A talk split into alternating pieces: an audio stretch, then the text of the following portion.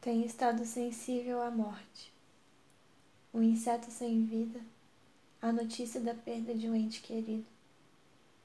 Toda vez que tomo conhecimento de algum ser chegando ao estágio de perder a vida, me emociono.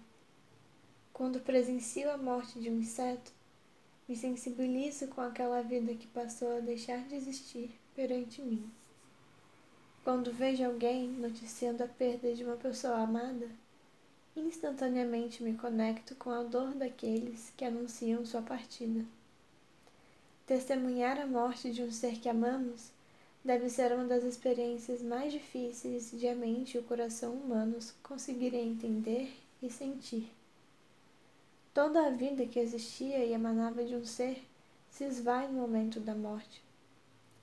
Para onde vai toda aquela vida? Para onde vai todo o amor que existia na troca? Para onde vai todo o movimento? Não parece haver outra possibilidade senão o movimento estar em outro lugar. A imobilidade de um ser na chegada da morte é, paradoxalmente, a prova do movimento da vida. A vida não acaba, se transforma.